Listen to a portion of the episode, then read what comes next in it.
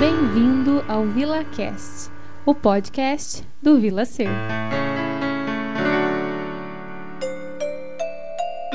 Oi, gente, tudo bem com vocês? Estou aqui hoje com mais um VilaCast. E nossa convidada é a Maiale Jurado. Ela é uma amiga muito querida. A gente vai ter a oportunidade hoje de contar para vocês como que a gente se conheceu, é, como que a gente se encontra e vai ser um papo bem bacana. A gente vai conversar sobre os impactos no desenvolvimento infantil durante a pandemia. E antes da gente começar esse papo, eu vou pedir para a Maiale se apresentar para vocês. Seja bem-vinda, Mai. Olá, pessoal, tudo bem? Meu nome é Maiália, sou fonoaudióloga e, bom, eu sou fonoaudióloga clínica, uhum. então atualmente há, há quase um ano estou atuando em clínica sozinha. Então eu, eu comecei meu trabalho lá em 2014, parece que foi ontem, mas já faz algum tempo, numa instituição que foi onde né, nós conhecemos, nós nos conhecemos, né, Dani? Uhum. E, e por esse, desde 2014 eu vim trabalhando principalmente com público neurológico, é, síndrome de Down, paralisias. Depois eu comecei mais para a parte clínica é, com autistas, atraso no desenvolvimento de fala, de linguagem, trocas na fala.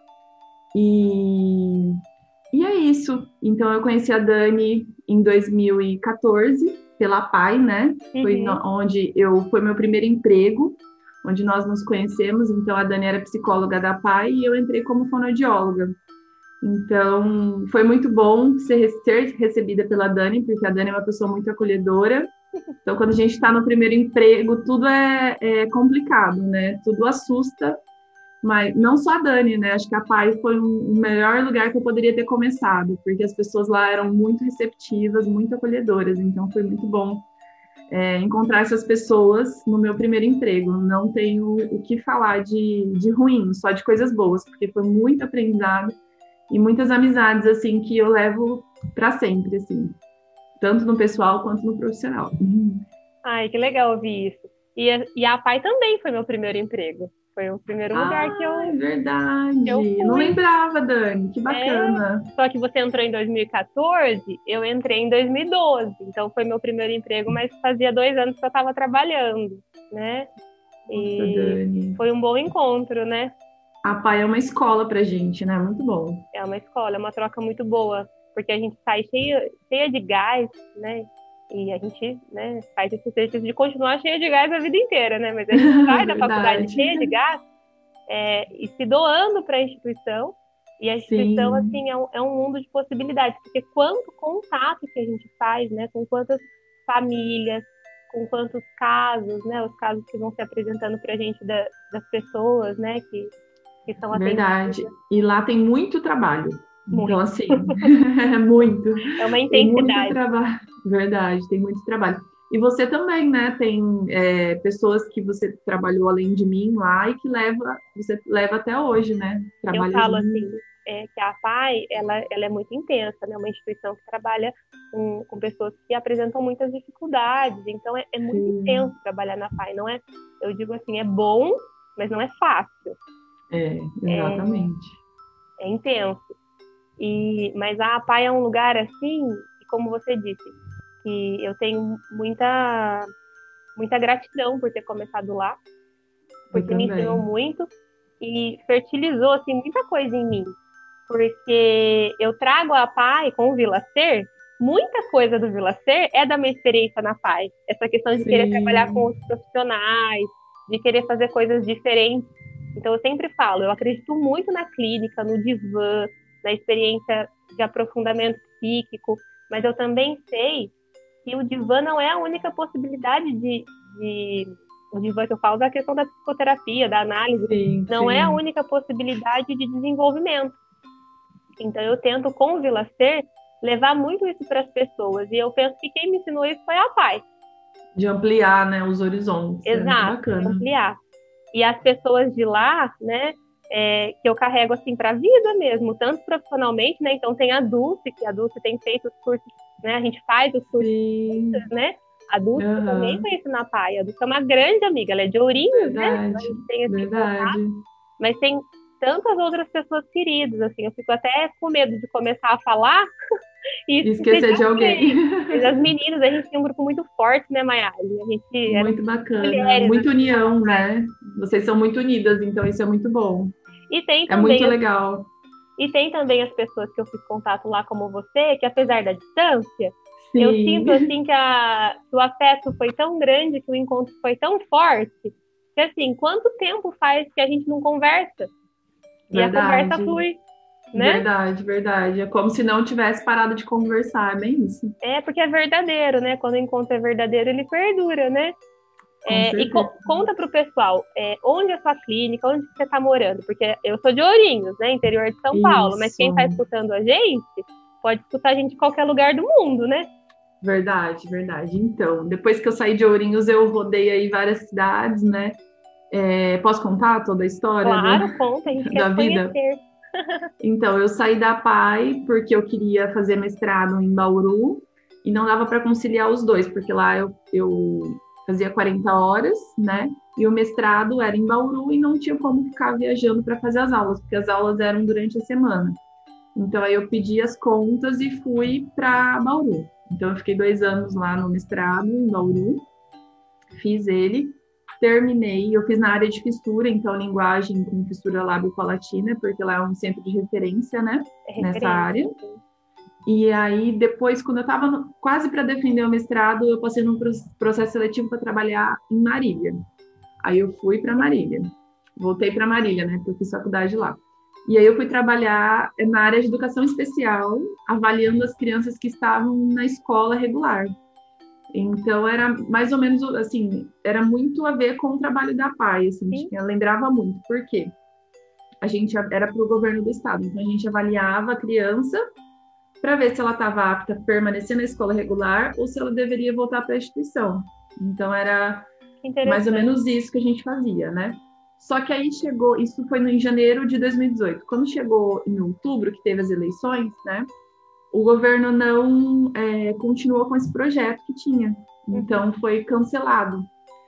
E aí, e junto com isso, eu atendi em clínica também em Marília, em Quintana, continuei. Aí no final de 2018 surgiu a oportunidade para eu ir para Presidente Prudente. Aí eu fui para Presidente Prudente. Aí fui trabalhar com a Carla Fono, que trabalhava com a gente em Ourinhos. Ah, que legal! É, aí é uma clínica neurológica multidisciplinar. Nossa, e você sabe que a Carla, nessa clínica, deve ser a mesma. Aham. A psicóloga que trabalhava com a Carla lá, ela Ah. atende aqui no Vila Cero hoje, que é a Virgínia. E já trabalhou na PAI também. Eu acho que é na Gente, mesma olha. clínica. Que mundo pequeno. Virgínia, já ouvi falar desse nome É, a lá. Virgínia trabalhava nessa clínica. Daí a Virgínia, morava em, a Virgínia morava em Presidente Prudente, começou a fazer Presidente formação Prudente. comigo e com a Dulce, no Ah. núcleo de Marília. Daí a Virgínia queria voltar para Ourinhos, que é a cidade dela mesmo. É a cidade dela. Daí eu chamei a Virgínia para vir aqui para o Vila Cera, ela começou a atender aqui e começou a, começou a trabalhar na PAI. Daí Uhum. ela fez a opção de ficar só na clínica, assim, né? Parecido com o caminho que eu e a Dulce fizemos, que hoje a gente atende só na clínica. Sim. E hoje ela atende só aqui no Vila Cera. E atende Olha só. crianças é, dentro do espectro autista, faz um trabalho super bacana com criança. E olha, que Muita coincidência, tudo interligado. ela conheceu a Carla lá em Presidente Prudente. Olha só. E aí eu fui em 2019 para Presidente Prudente nessa clínica que a Virgínia trabalhou, que a Carla trabalha atualmente, né? Que lá é uma, uma equipe multidisciplinar. Uhum. Daí eu fiquei em 2019 e até julho de 2020. Tá. Aí com a pandemia é, surgiu a oportunidade da gente é, vir para Tupã, que Tupã é a cidade do meu noivo, né? E aí meu sogro ofereceu para eu abrir o meu consultório aqui num lugar que é dele. Que legal. E aí eu, né, não, não ia pagar aluguel, então isso pesou bastante, né? Porque eu não teria esse custo, né? Eu estaria começando numa pandemia, todo mundo falou que eu era doida, porque eu, né, saindo de uma CLT para poder abrir um consultório na pandemia, mas eu meti a cara e fui, e vim, né, na verdade. E, e estou aqui desde julho de 2020, só que eu comecei a atender em outubro porque daí a gente fez a reforma, então foram uns, uns dois meses aí para poder ajustar tudo. E aí estou desde outubro atendendo. E, e, foi muito bacana, acho que é um aprendizado muito bom, só que ainda eu sinto falta da questão da equipe, né? A gente costuma trabalhar em equipe, eu tenho contato com todos os profissionais que atendem os mesmos pacientes que eu, a gente faz reunião, mas eu acho que no mesmo lugar é diferente, né? A gente pensar, ter os valores, é, os, os objetivos, tudo em conjunto ali é diferente. Então ainda tenho assim no, a sementinha de fazer um, uma clínica maior com os profissionais, ainda está tá no, nos planos aí futuramente. Então, estou em Tupã, interior de São Paulo, é, atuando em clínica, ah, consultório, né? Sozinha por enquanto. Que legal, muito legal. E estava falando da questão de achar, né? Ah, muita gente achou que eu era que eu era doida, né, de vir para o consultório no momento da pandemia, né? E, e agora acho que a gente já vai entrando nesse nosso tema, né? É, e é de conversar principalmente a partir do olhar da fonoaudiologia e de você também podendo falar para o pessoal que está ouvindo a gente, mas assim, o que, que a fono faz, né? Porque a gente, é, ah, fono, fono, mas muitas vezes as pessoas não sabem é, com o que, que a fonoaudiologia contribui, né? Sim, e... a fono ainda é um, um, um profissional que não é muito conhecido. Poucas pessoas sabem o que a fono faz, realmente. É, então, acho que é uma oportunidade também para as pessoas poderem compreenderem, né? É porque às vezes a uhum. gente precisa e não, não sabe quem procurar e, né? Às vezes é, é de uma da, fonoaudiologia, da fonoaudiologia. E também queria saber, assim, o que, que você tem percebido, né? Então, você está nesse momento da clínica, especificamente. O que você tem vivido na clínica, o que você tem percebido é, em relação é, só perguntar uma coisa, você atende é, só o público infantil? Você atende todas as idades? Como é? Então, atualmente eu comecei atendendo idoso e infantil. Aí agora eu tive que reduzir, é, porque daí eu vou entrar no AMI aqui também. Eu começo amanhã no AMI. Ah, que legal. Então, é, eu vou ficar AMI consultório. E aí eu vou ficar só com um idoso, que é com distúrbio de linguagem pós-AVC. Mas o restante é tudo infantil e alguns adolescentes também. Entendi. Então, ainda a gente poder conversar assim, tanto é, o que a fonologia, fonoaudiologia contribui, a outra língua. o que a fonoaudiologia contribui e o que você tem percebido que está impactando assim, percebido pela sua clínica, né, que está impactando no desenvolvimento infantil dos seus pacientes, sim, sim. né? O que, que vamos, vamos pensar um pouco uhum. sobre isso. Então, assim, para quem não conhece a fonoaudiologia, né? A fonoaudiologia ela trabalha com os distúrbios, principalmente com os distúrbios da comunicação humana, certo?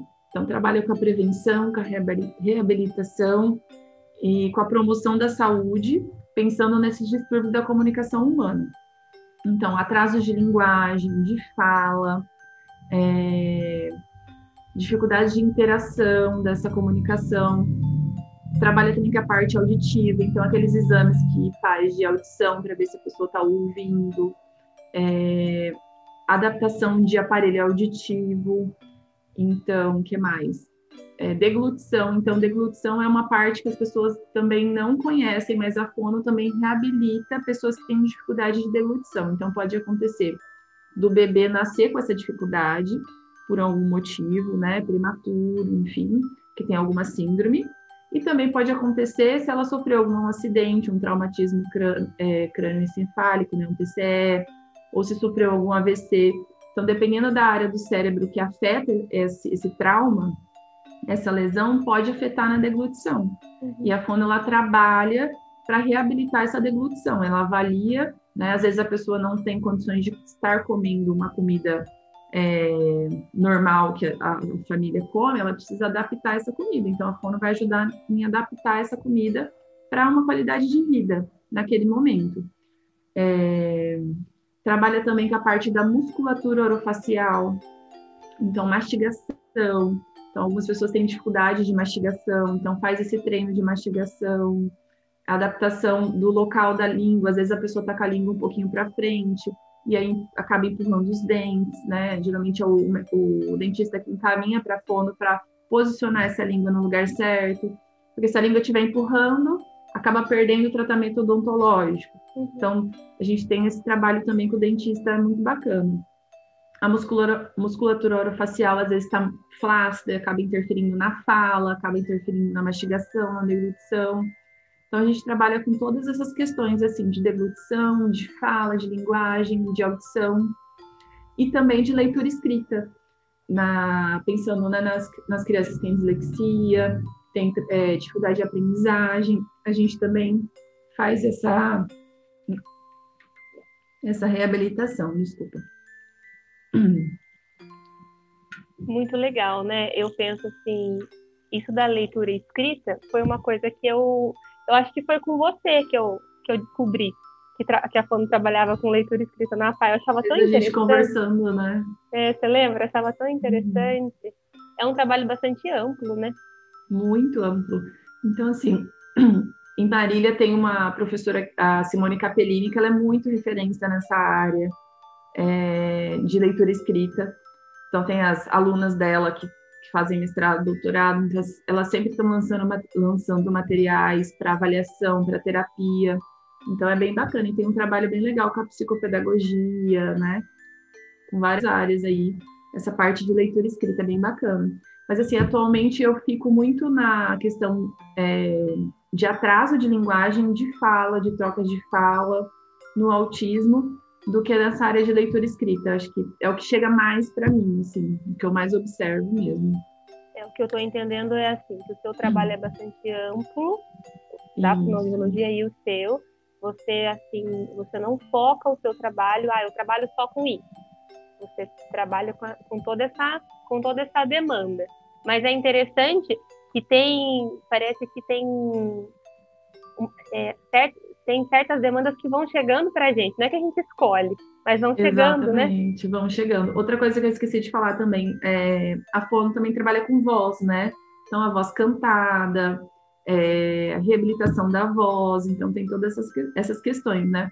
É Você falou, né, o que chega para a gente. Eu não tenho domínio na área da voz, por exemplo, né? Tanto que eu até esqueci de mencionar aqui. O pessoal é. da voz vai me matar.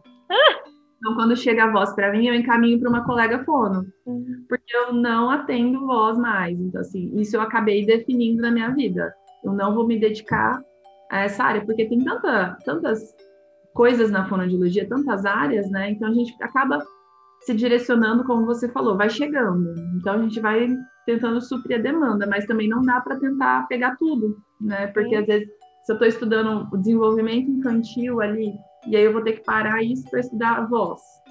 Então é uma coisa muito distante uma da outra, né? Tem suas especificidades, né? É isso, isso. Então eu acabo, eu prefiro focar e ir, ir, focando, né?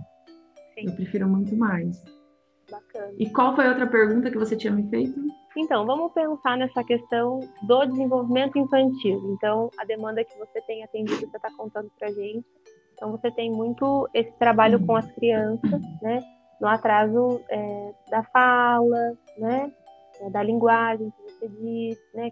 Isso. É, crianças dentro do espectro do autismo. E daí eu fico pensando assim, muita gente deve estar passando é, por essa dificuldade. Então, tanto crianças que estão na escola regular, né? São pais de crianças que estão na escola regular que têm né, essas dificuldades, quanto de crianças que frequentam instituições como a PAI, por exemplo, Sim. e que na pandemia, primeiro que ficaram um tempão sem atendimento. Sim, e não por, não por responsabilidade da instituição nem da escola, mas por conta Isso. desse impacto na vida da gente. Da situação gente, toda, né? Toda a situação, a gente não sabia o que fazer, a gente teve que ir aprendendo a conviver com a pandemia enquanto iam se criando possibilidades. Né? Sim, sim. E hoje, né, eu imagino que você esteja atendendo presencialmente, né? Sim, eu atendo presencialmente. Eu tenho. Hoje eu estou somente com uma paciente que eu atendo online. Uhum. É, eu tinha duas, só que eu dei alta semana passada para ela, então já já finalizamos. Só que aí no último atendimento ela veio presencial para eu avaliar ela, né? Uhum. Porque o que, acontece na, na fono a, alguma, a avaliação de fala é muito perceptiva auditiva.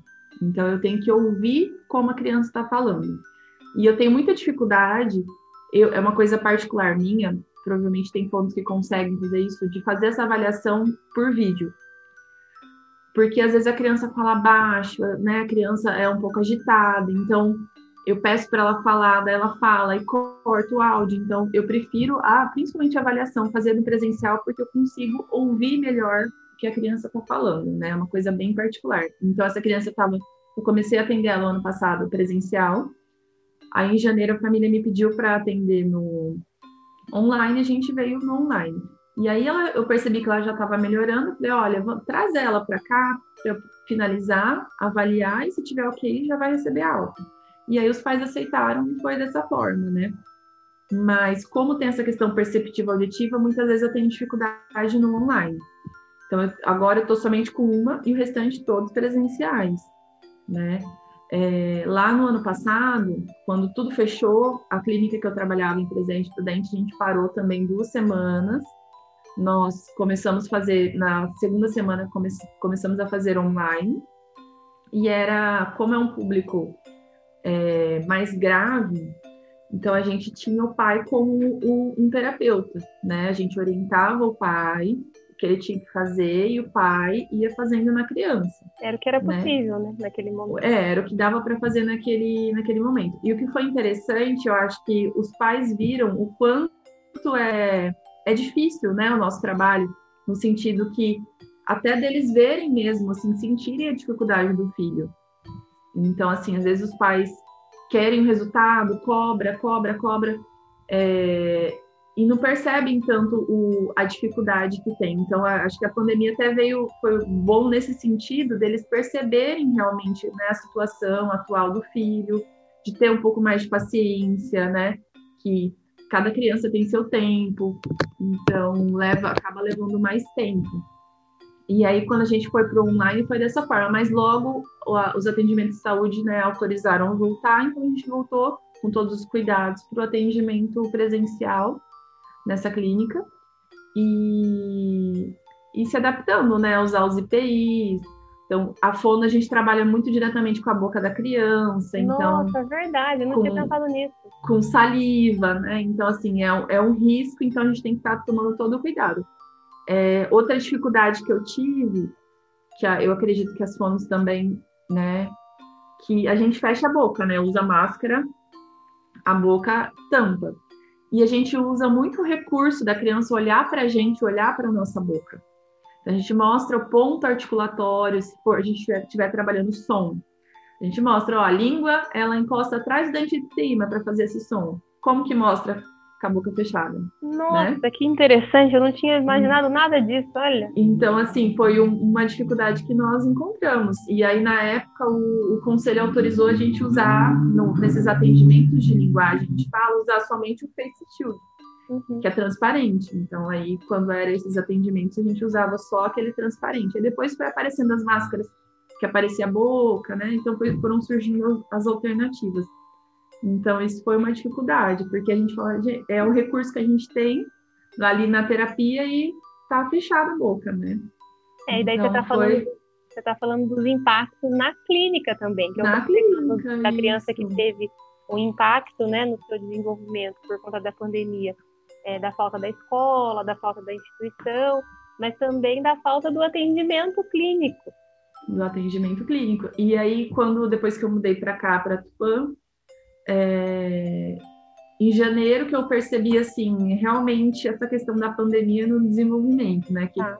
parece que virou o ano e eu acho que as pessoas falaram assim, ó, sabe aquela coisa de realização do, do ano? Preciso resolver as coisas. Não dá mais para esperar não dá mais para esperar. E aí foi aquele boom assim de procura de paciente, com atraso de linguagem, com troca de, troca de fala. Aí apareceu muito, muito, muito. É... E aí o que, que eu percebi? Os pais em casa, então assim, muitas mães tiveram que largar o emprego para ficar com os filhos, porque aí não tinha onde deixar os filhos, então teve toda essa dinâmica aí da família, né? Então os pais mais em casa, é, perce... aí eu acho que eles acabaram percebendo, convivendo mais com os filhos e co começaram a perceber mais a dificuldade, né? Uhum. Que essa criança talvez não estava acompanhando o desenvolvimento dela normal, de linguagem, normal não, que é esperado para a idade dela. E aí começou a, a, levantar a anteninha, né? Será que tá, tá ok? Será que eu preciso procurar um, um profissional para avaliar? E outra coisa também que eu acho que fez diferença foi o boom que teve dos profissionais no Instagram, principalmente, né? É, com essa mudança, acelerou muito esse processo dessa mudança dos profissionais aparecerem mais na internet, né? É, a gente foi praticamente obrigado, tanto que eu, que já tinha um Instagram profissional lá em 2019, não me dedicava, em 2020 eu tive que me dedicar. E aí a gente acabou é, divulgando mais o nosso trabalho, né? Eu acho que foi assim, a ma maioria das áreas, todo mundo começou a divulgar muito mais, é, mostrar mais o trabalho, e as pessoas também, é, os pais, as famílias também estavam ali e começaram a receber mais informação, certo? Então, assim, a pessoa está em casa, está ali observando o filho e está recebendo informação e começa a pensar: será que está ok? Será que não está? Será que eu devo procurar? E aí levantou ali a, a, a pergunta, né, o questionamento. E acho que aí, a partir disso, esse, é, a busca aumentou, né? E o que do você tá profissional. Tá, e o que você está dizendo, assim, você, vocês aí que estão ouvindo a gente não, não, não nos veem, né? Uhum. É, mas quando a Mayali foi falando isso, é o bom que a pandemia trouxe, ela fez um, entre aspas, com os dedos, né, Mas, é, mas é interessante pensar isso. Não é que a gente está falando que a pandemia é boa, de maneira nenhuma. É uma tragédia que está acontecendo no é. mundo inteiro. Mas é a nossa capacidade de poder tirar um bom proveito de um mau negócio. Hum. Eu gosto bastante dessa expressão.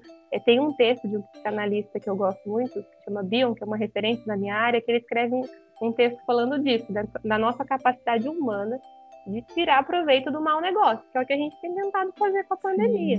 Né? E que é, a gente está falando de impacto, mas a gente começou a falar dos impactos que eu é, assim acredito que são que foram bons. Por quê? A gente tem uma, uma rotina de vida que foi a forma como a gente foi constituindo na nossa sociedade. Não estou falando que é ruim nem boa, é a forma como é. Que nós trabalhamos fora e as nossas crianças cada vez mais vão para a escola mais cedo. Sim. E que isso é, acaba é, a gente não passando. Claro que tempo não é só quantidade, também é qualidade, mas também é quantidade da uhum. gente ficar mais com os nossos filhos nesse tempo de observação. Então, eu, por exemplo, não falando de uma questão, falando mais da, da questão escrita, é, quando a escola parou e vinham todas as atividades, é, os vídeos, as atividades na escola do meu filho, eu tenho é, um dos meus filhos, que eu tenho três, um deles está de 5 para 6 anos. Então, está bem uhum. nessa época da questão da, do início da alfabetização em si, ah. né? Então, daí, quando começou Sim. a ver os vídeos, as, as, as, atividades, eu falava assim: gente, é isso que ele faz na escola? Que legal, né? Nossa, que interessante. Eu, eu gosto de ver os vídeos juntos, de ver as músicas. Eu, tanto que eu trabalho também com desenvolvimento, eu tirei várias ideias das atividades da, imagino, eu que, vinha da, que vem da escola, né? Foi uma troca, né? Foi uma troca, sim. Então, como ele é pequeno, não tem lição de casa, essas coisas, então a gente não, faz, a gente não fazia as lições com ele, era, ia para a escola, né? Então, isso que você está trazendo é do impacto bom, da, da oportunidade que nós, enquanto pais, tivemos de poder olhar é, com mais observação, com mais propriedade para o desenvolvimento das crianças. Isso é uma coisa que, é, isso é uma experiência que quando tudo isso passar, né, que há de passar, Sim. isso está internalizado. A gente vai continuar com esse olhar. Não é uma coisa, ah, daí eu não vou olhar mais. É uma experiência vivida. Né? Eu concordo, eu concordo. Acho que vai mudar o ritmo, né, da, das famílias. Eu acho que isso vai é algo bom, realmente. A gente está a gente tá pagando um preço muito alto por isso, né? Porque Sim. tem muita gente morrendo, né? É, muita gente querida e muita gente que a gente não conhece, mas que a gente tem uma cumplicidade, né? Por, pelo, pelo ser humano, assim. Então a gente paga um preço muito alto por isso. A gente não queria pagar esse preço, mas tem muita coisa, né? Que que, que vai melhorar após a pandemia, né? A gente está se abrindo mais, então essa questão é, do Instagram, por exemplo, é, quando você fala, a gente foi assim praticamente obrigada a ir, ir para o Instagram, que qual que é a forma que a gente pode trabalhar, né? Só que hum. todo mundo ganha muito com isso, porque isso que a gente está falando, que a fono, ela é sabida, mas ela não é conhecida, né? A gente sabe Sim. que existe. Todo mundo, ah, fono, não é uma coisa assim, ah, o que, que é isso, né? Mas não compreende qual é o trabalho, quando fonoaudiólogos, psicólogos, enfim, vão para o Instagram, as pessoas comuns, que não são da área da saúde, por exemplo, é, elas começam a ter acesso a isso. E, e a intenção. informação, né? Porque a gente vai para o Instagram tentando também ter uma fala que acesse as pessoas. A gente vai ficar falando de maneira é, científica somente. É, técnica, né? Técnica, depende, claro, do público. Você quer conversar com o profissional, você quer conversar com o pai. Você quer atingir, né? né? Exato. Mas, assim, isso também é uma coisa muito boa, uma abertura, né? Agora, terminando só de falar dessa parte dos, dos impactos bons, que eu queria ouvir o que, que você está achando dos impactos ruins, né? Que, o que está prejudicando as crianças nesse tempo. Uma outra coisa que eu quero colocar que eu achei assim muito bacana que você falou, que você é muito cuidadosa, quando você fala assim, você é muito cuidadosa, mas principalmente nesse momento, você fala assim, olha, pode ter outras fonos que trabalhem, que consigam estudar, que trabalhem de maneira online, que se deem bem com isso. Eu sinto, né, que eu tenho uma certa dificuldade com isso, tal. Eu me identifiquei muito com isso que você falou. Porque ah, eu sou. Bom, Dani. É, porque eu sou uma psicóloga que atendo crianças também. Por muito tempo a minha clínica foi muito maior com casos de criança com casos de adultos. Hoje uhum. não. Hoje eu atendo mais adultos do que crianças. Do que crianças. Mas atendo crianças e quero continuar atendendo. Não quero ter uma clínica só de adultos. Porque eu aprendo muito e gosto muito de atender crianças. Uhum. E no início da pandemia, eu fiz um movimento de atender as crianças é, diretamente online. Eu, eu me abri para isso. Sim. Mas eu não consigo atender criança online. É. Tem muitos é psicólogos, é, tem muitos psicólogos que atendem e que achou uma possibilidade dentro disso de atender. Eu não consegui. Então, o que eu consegui fazer foi, muito parecido com você, manter um atendimento indireto. Então, eu atendi os pais, né? Hum. Então, continuamos o atendimento. Orientava os pais. Orientando os pais. É, mas aí, quando pôde voltar ao presencial, eu voltei ao presencial. E assim, eu, hoje, vivendo essa experiência, se chega um caso, por exemplo, de adulto que mora fora e que quer fazer uma, uma psicoterapia online, eu acho super possível, eu topo. Claro que a gente vai sentindo. Uhum. Mas atender uma criança online eu não atendo, eu não consigo. Só que eu sei que muito... isso é uma questão é, que é, é muito pessoal, mundo, é mas é pessoal, pessoal, é muito difícil, é... porque criança, você tem contato físico, né? A criança ela sobe nas suas costas, senta no chão, você brinca, né? Então, para mim é muito difícil essa questão do online com criança. É muito complicado. Assim, eu, eu, eu falei que é muito particular mesmo, porque eu vejo algumas fotos no Instagram postando que conseguem. Eu, eu admiro muito, eu acho muito bacana, mas assim, eu particularmente não consigo eu tenho dificuldade, né? Não consigo, não, tenho dificuldade. Então eu vou tentando adaptar. Tanto que hoje, assim, por exemplo, eu é, ofereço aqui na região, então teve alguns lockdowns, né? Uhum. De, de, durante a semana, fechou uns três dias tal. E aí, o que, que eu faço quando isso acontece? É, eu ofereço para a família, eu falo, olha, a gente tem a opção de fazer online, o que, que vocês acham? Você acha que o, o, a criança vai conseguir e tal? Então eu, eu ofereço. Aí fica para a família decidir. Falar, olha, não vai funcionar porque ele já faz aula online e é super difícil. Então, ok, eu respeito. Então, semana que vem, quando voltar, a gente continua no presencial. Então, eu vou fazendo dessa forma. Né? A gente tem que ir se adaptando do jeito que dá.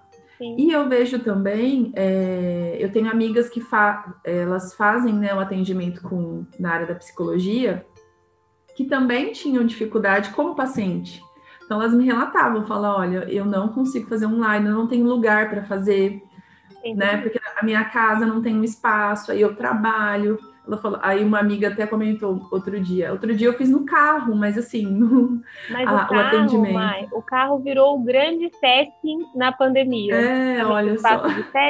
Eu tenho muitos pacientes que fazem ainda análise online, que moram fora, em, em outras, em outras cidades, e é no carro que tem é, mais privacidade, a pessoa faz no carro. Exatamente. E aí essa, a, essa minha amiga, ela falou, olha, é, eu não consegui parei. Ela ficou alguns meses sem, e agora que a psicóloga dela voltou no presencial, aí ela resolveu voltar. Ela falou, é, olha, a é gente voltou. Cada um. Ela até comentou, né, com uma distância, com a cadeira de plástico para poder passar o álcool, com as adaptações que a gente tem que fazer, né? Sim. Porque não, não teve jeito. Mas vamos adentrar um tanto agora é, no que você tem percebido que tem impactado de maneira negativa no desenvolvimento das crianças que você atende? Conta um pouquinho para a gente. Então, o que, que eu percebo, né? Às vezes a gente acha que, a, que as crianças não, não têm muita noção do que está acontecendo, mas elas sentem também, elas sofrem também, tanto quanto a gente. Então, eu percebo que as crianças têm, têm sofrido muito com essa questão do isolamento, de ficar em casa, assim, da, da questão até é, de não ver pessoas, né? Então, eu tenho pacientes assim que a mãe fala: na hora que eu começo a arrumar para ir para fono, é uma alegria, porque ele já sabe que a gente vai sair de casa. Uhum. Então, assim, as crianças sofrem muito uhum. com essa questão do isolamento.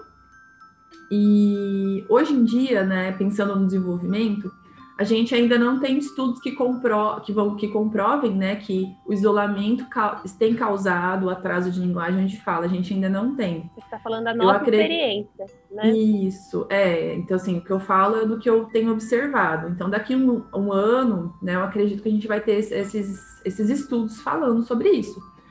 Mas é, eu observo que teve esse aumento dessa procura de atraso, desse atraso é, no desenvolvimento da linguagem, da fala. E eu acredito que tenha influenciado o isolamento, sim. Tem uhum. influenciado. Embora é, são crianças que já tinham uma predisposição para ter, e aí o contexto ali do, do isolamento só favoreceu a, a piorar, entendeu? Não que a criança é... que o isolamento produziu aquele atraso. Produziu, isso, exatamente. Não que o isolamento causou esse atraso, mas eu acredito que agravou, ajudou a agravar. E que, num entendeu? certo sentido, isso é bom, porque foi visto. Sim, sim. Daí pode ser cuidado. A gente até entra na questão, posso até entrar um pouquinho na questão, né, que fala, ah, a criança não tá falando, coloca na escola. Quando a criança ela tem uma dificuldade, não adianta só colocar na escola, né? Se ela realmente tem uma, uma dificuldade que é intrínseca a ela, a escola não vai resolver. Agora, se é uma criança que ela não, ela não está falando por um atraso de linguagem que é ambiental, que é por falta de estímulo, aí pode até acontecer dela se desenvolver. Mas quando é algo intrínseco, aí já é mais complicado. Não, a escola não vai resolver esse atraso de linguagem, né? essa, essa dificuldade que ela tem. E o isolamento também. É, não é sair do isolamento que vai resolver essa, essa dificuldade dela, entendeu? Então, é, é o que eu tenho observado. Então, as crianças. E outra coisa que pode ser um assunto, né, para o próximo. Nosso próximo podcast Nossa adorei, próxima conversa. e é a questão das telas, né? Então, assim, os pais têm ficado de cabelo em pé para arrumar atividades para as crianças fazerem em casa né? Então, as crianças estão passando muito tempo na tela. E isso também não é bom, né? É, a gente vê muito falando que a criança ela precisa entrar no tédio para ela desenvolver a criatividade e pensar no que ela vai fazer. E a, a, tela não deixa a criança entrar nesse tédio e pensar Exato. em ter a criatividade, Exato. né? Uhum. Então, é, a criança ela aprende com as relações humanas, principalmente a comunicação. Ela precisa ouvir voz de um humano, ela precisa interagir com um ser humano, não com uma tela. Uhum. Então, eu acredito que as crianças têm passado muito tempo em TV, em tela de tablet, de celular. E isso também tem, acredito assim, que tem influenciado né, uhum. nessa questão do desenvolvimento e, vem, e tudo decorrente ao isolamento, à pandemia, né? Nossa, tudo... isso, que você, isso que você falou da escola e a forma como você falou do, do quanto o ambiente ele é importante, mas que tem questões que não são né, ambientais, né, não sei se pode falar desse jeito, mas não são Isso. questões do ambiente, faz muito sentido para mim enquanto psicóloga. Olha, que, assim, a gente fala das mesmas coisas por vieses diferentes. É como se a gente olhasse né, a criança ali, uma pedrinha Sim. preciosa, assim, daí eu vou e olho de um prisma pelo meu olhar da psicologia, você vai e olha de outro prisma pelo olhar da fonoaudiologia, né? É muito interessante, porque sim, o ambi se a gente não tiver um, um ambiente propício, a psicologia fala isso, né? Psicanálise, que é, uhum. é do lugar onde eu falo da psicologia. Se o ambiente ele não for assim favorável ao desenvolvimento, mesmo que eu tenha condição, às vezes aquilo não se desenvolve. Né? Mas às vezes, mesmo com o ambiente favorável, tem coisas que não se desenvolvem porque são do indivíduo. Né? Do indivíduo, exatamente. De dentro. Né? Então é claro que o ambiente ele sempre precisa ser propício. Né? Ele é assim, Sim. determinante. Mas a gente fala de questões inatas, né? Tem questões que, que, são, são da gente, são da criança. A gente precisa de um ambiente propício para isso, mas são questões nossas. Né? Exatamente. Então, muito, muito interessante. Eu quero te perguntar uma coisa, porque hum. assim, estou aqui pensando, né, que a gente está conversando dos impactos, a gente vai ter um, um segundo podcast, vários outros, mas eu gosto muito de conversar Sim. com você. Tá super legal Sim. a conversa. Acho que é muito interessante, acho que as pessoas vão se interessar muito por, por ouvir você falando sobre as telas, né? Uhum. Acho que é uma isso é uma angústia muito grande dos pais, dos nossos pais, assim, eu sempre falo nós porque mesmo sendo psicóloga, é, o conhecimento ele ajuda muito, mas a gente no lugar de mãe é difícil Eu imagino, Dani, é, eu imagino. É muito difícil, né? Então a questão das telas, nossa, dá, dá muita conversa. Mas o que, que eu quero, assim, eu quero entrar num assunto, daí a gente se encaminha para a finalização, que é assim, Sim. a gente está falando de crianças que já tinham, você percebe pela sua clínica, pela sua experiência, que já tinham uma predisposição e que agravou, então, se num certo sentido é, isso foi bom, porque abriu o olhar para algo que a criança estava precisando, né? Sim. Mas o que eu quero conversar, antes da gente ir finalizando, e as crianças que nasceram nesse tempo? O que, você acha que isso pode. Isso não é uma coisa da sua experiência, porque você não, não viveu isso, eu acho. Sim. Mas o que, que você imagina dessas crianças que nasceram nesse tempo? Nossa, é uma coisa bem, bem diferente pensar nisso, né? Porque é, é, realmente é desde o, da questão ali nascer mesmo do hospital, é tudo diferente, é tudo, tudo diferente. diferente. O contato com as pessoas, é, eu acho que a gente vai, na verdade, saber sobre o, o impacto disso daqui a alguns anos, certo?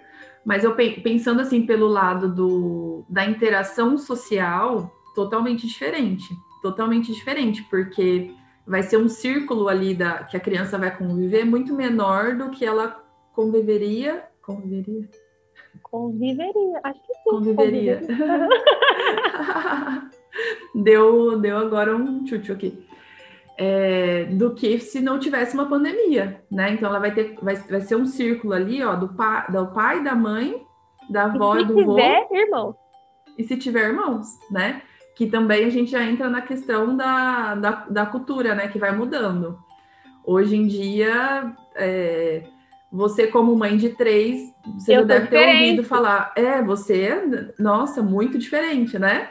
Eu, a pessoa já até... olha para você, meu Deus, você tem três filhos, já é Sim. é julgada. Eu até dou risada quando né? eu falo, ah, os meus filhos, que eu tenho bastante, porque nessa sociedade ter três filhos é bastante. É né? bastante, né? Então, assim, a gente chegou num ponto que os nossos, nossos, nossos avós tinham muito mais que três filhos e era normal e sobreviveram. Então, hoje você fala que tem, se você falar que tem três filhos, a pessoa até te olha, né? Tipo, oi. Sim, sim, muito Então, bom. assim, é, essa questão, né, de só é um filho, né, convivendo com o pai, com a mãe, com a avó e com o vô. E se tiver os avós da, da outra parte ali, e às vezes nem os avós, porque às vezes não moram na mesma cidade. Não moram na mesma cidade. Exatamente. Então, são, então são eu acho, eu acredito que isso vai ter um impacto, sim, um impacto no, no, nesse desenvolvimento dessa criança que, que acontece? Eu recebo também é, mães que são, a gente, a gente fala, né, que são mães mais, é, que é da personalidade da mãe mesmo, mais silenciosas, mais quietas, né? E a mãe até fala para mim, eu preciso, eu sei que eu preciso falar mais. Só que é, é, da personalidade, então a gente vai orientando a mãe, né? Que a criança, como eu já falei, ela aprende com o modelo do outro, né? Principalmente o modelo de fala do outro. Então, uma mãe que é mais quietinha, mais na dela, fica só ela e o filho o dia todo. Sem estímulo, no silêncio, né? O, o, o som que vai ter vai ser da TV ou do celular. Então, é, isso acaba influenciando no desenvolvimento. Então, assim, é, desde bebê, desde lá da, da, gestação, a mãe ela vai conversando com o bebê na, na, gestação, na barriga. O bebê nasce, mesmo que o bebê não fale, é, a gente precisa conversar com ele né? E quando é uma pessoa que é mais silenciosa, ela vai dar banho no bebê, ela vai trocar, ela vai amamentar sem falar nada, Então, assim, pensa, são horas e horas a criança sem receber um estímulo, né? Nossa. Então, é pensando nesse contexto todo de pandemia, quando a. Não, não tô falando que a culpa é da mãe. Mas não tá aparecendo, viu, né? Como eu falei, você é muito cuidadosa. Eu acho então, assim, que é, quando ouvirem a gente personal... não vão sentir. Ai, que bom. Vai da personalidade. Então, assim, é... e as mães ficam angustiadas, né? Então, quando eu faço as orientações, olha, vai narrando o que você está fazendo. A criança não está falando, tudo bem, mas vai narrando o que você está fazendo, né?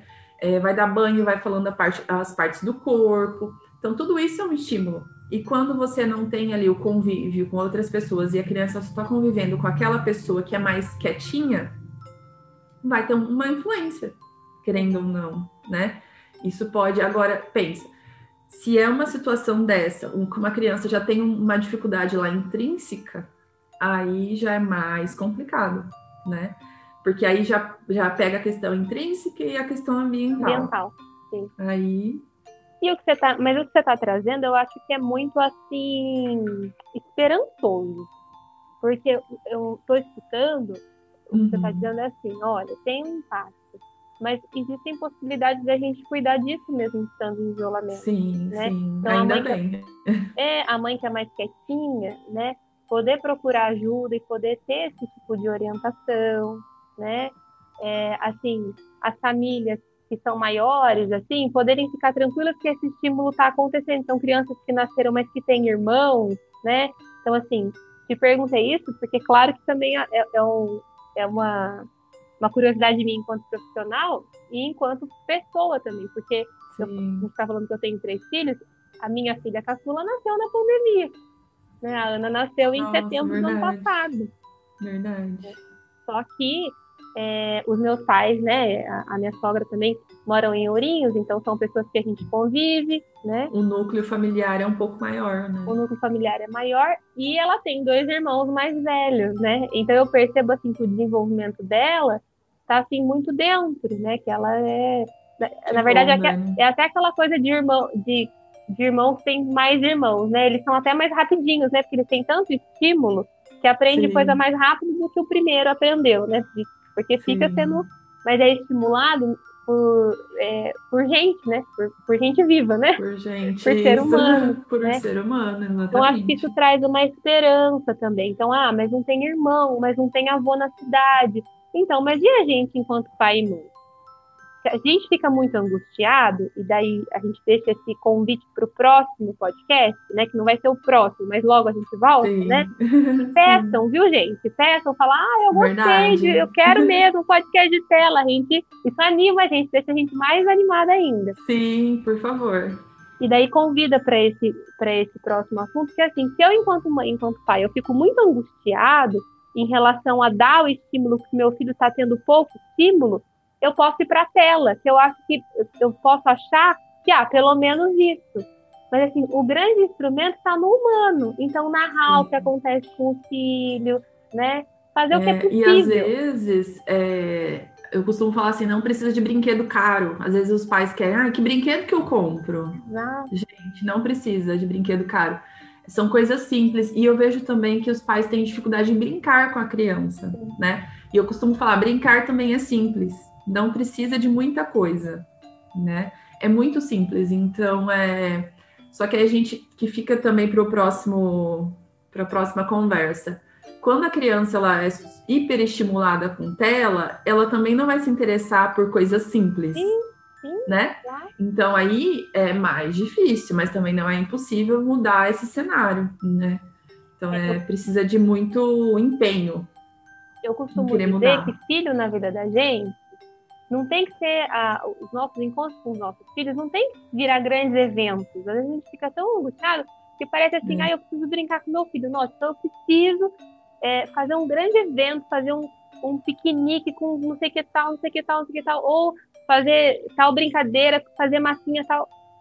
Dá muito, tudo que é um grande evento dá muito trabalho, a gente acaba não fazendo às vezes. acaba desistindo, é. Exatamente. Tem que ser simples, então assim, no nosso dia a dia, né? Às vezes assim, ah, eu vou dar banho no meu filho.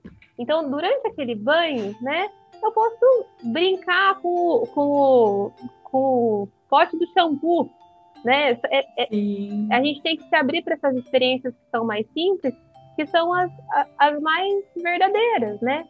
Eu tenho, eu tenho uma amiga que eu sigo é, no Instagram, ela é daqui da minha cidade também, e ela tem um bebê, eu acho que ele já fez um ano, um ano e pouquinho. E ela sempre posta fazendo atividades com ele, né? Ela tá em casa, eu não sei se ela tá trabalhando ou não, trabalhando em casa ou não. E aí ela sempre fala: é, eu, eu fico colocando ele nas atividades que eu tenho que fazer. Então, se ela vai fazer um bolo, ela vai e coloca ele para ajudar. Exato. E ela sempre filma ele, posta, e eu, até esses dias eu elogiei ela. Falei, nossa, muito bacana o que você faz, porque você vai estimulando ele, né? E eu não vejo ele em celular, em tela, pelo menos, né? Ela não posta isso. é, né? Assim, ela sempre posta eles fazendo alguma coisa ele brincando na lama no fundo da casa, ele ajudando a fazer bolo. Então, assim, essas coisas são coisas simples do dia a dia, né? Como a gente está falando, e que já vai fazendo um estímulo, né? Então é. E que mesmo as é. mães que não, e que mesmo as mães que não estão em casa, a gente, a gente vai confiando muito no ser humano, assim, né? Eu, tra eu trabalho bastante, né? E uhum. é tão uhum. interessante que a, a minha funcionária que fica em casa, e às vezes a criança fica com uma avó, né? A, a, é. a, gente tem que se organizar de alguém ficar com a criança, ou a gente ou alguém, né? Sim. Isso é muito intuitivo, sabe? Essa sua amiga, ela faz isso por todo o conhecimento que ela tem, mas acreditar, né, que isso também é muito intuitivo. A minha funcionária faz muito isso. Às vezes eu, eu saio, né, para trabalhar, uhum. é, e daí a Ana fica no carrinho e ela lava a roupa, fica a Ana do lado, assim, sabe? É tão interessante. Uhum. Né? Ela vai colocando, né? Onde vai. E eu acho isso, eu acho isso muito rico. É muito difícil, não é fácil, assim, né? Tem dia que a gente não tá com paciência, tem dia que a gente não consegue. Então a gente também não, dá, não tá dando uma fórmula de ser feliz. Mas Sim. a gente tá dando uma fórmula, assim, de um exercício, sabe? Né? Exatamente. E o que eu costumo ó, falar também é, assim, as mães às vezes acaba se frustrando, né? Ah, eu não consegui fazer. Calma. Muitas amanhã vezes você tenta de novo. É, é amanhã gente... você tenta de novo e segue. É um né? exercício, segue, é difícil, né? A gente, é... acho que a gente está tendo esse cuidado, sabe? De, de falar de uma forma que possa contribuir, que esse é o objetivo do VilaCast, né? De tudo que a gente faz, assim, de levar algo para as pessoas que estão ouvindo a gente que agregue, né? E não que, que, a, que achate, porque às vezes a gente fala, nossa, mas a pessoa está lá falando várias coisas, parece que, nossa, que falar é fácil, né? Dá tudo certo. Não, a gente não está falando desse lugar, é difícil. É, realmente, mas realmente. pode ser possível com o exercício, né? Sim, sim. É muito bom sempre conversar com você, parece que, nossa... Que Amei, passou muito rápido. Passa rápido, né? Antes da gente terminar, fala hum. pro pessoal, por favor, a sua rede social, para eles poderem te encontrar. Ai, falo. Bom, eu estou no Instagram, acho que o Instagram é o, a maior rede social, assim, né, que a gente acaba usando diariamente, que é arroba maiale. Eu vou, vou soletrar, é M-A-Y-A-L-L-E-E-E, três E's no final, maiale, tá bom? E lá eu posto da minha vida pessoal, posto de, de fono também, é tudo junto e misturado. Muito legal, Mai, muito obrigada. Eu tenho, eu sempre utilizo para finalizar o, o, ponto do minha conta desde o primeiro VilaCast, que eu falo toda viagem, todo podcast que a gente faz, episódio é uma viagem. E eu sinto que é uma viagem marítima, no sentido de a gente se aprofundar em alguma questão, viver Sim. a experiência. E daí eu tenho tentado postar, tenho conseguido, o exercício está dando certo. Tenho tentado e conseguido postar os podcasts de 15 em 15 dias. Então eu Ai, brinco com o pessoal que ouve a gente que agora tem 15 dias para fazer a digestão de tudo que a gente viveu aqui, que é bastante coisa. Bastante coisa. Agora senta num banco no cais, aguarda, né? Aguarda a próxima viagem, que é o próximo episódio de Vila Cast. Eu sempre assim, penso, as pessoas veem, eu acho que é isso da, da simplicidade da vida. Eu não fico muito preocupada, assim, ai, qual que é o próximo podcast que a gente vai fazer? Eu falo assim, gente, uhum. vai acontecer. Eu vou vai pensar fluir. em alguém, alguém vai me procurar, e isso tem acontecido, assim. Então a gente. É, eu tenho trazido pessoas assim que eu gosto muito, pessoas queridas. Logo vou começar a trazer pessoas novas, até para mim, assim, vai ser uma experiência diferente. Pessoas que têm me procurado que eu não conheço e tem falado assim: olha, eu estou escutando o podcast do Vilaceiro, eu acho que eu tenho alguma coisa para agregar. A gente pode fazer um podcast junto? Estou gostando tanto dessa experiência. Muito é muito bom. legal. Muito bom. É. E eu acho que fica uma coisa natural, as coisas vão fluindo, né? Flui, fica aquela flui. coisa cobrança de sua mesmo, né? como pessoa que está à frente. Nossa, eu preciso fazer, eu tenho que fazer. Então, as coisas vão fluindo. É muito bacana. Tem tudo a ver com o que a gente conversou, né? A gente poder aproveitar o que a vida dá pra gente para fazer ela fluir, né? Pra gente poder viver essa nossa vida, né? Verdade. Ai, que gostoso. Muito obrigada. Eu amei. Eu amei. Muito obrigada pelo convite. Então vamos repetir, por favor, essa várias outras conversas. Vai ser muito bom. Espero que o pessoal aí tenha gostado do nosso, do nosso papo. Peçam para a Mayali voltar, gente. Por favor, gente. Eu amei. Um beijão. Tchau. Beijo. Tchau, tchau.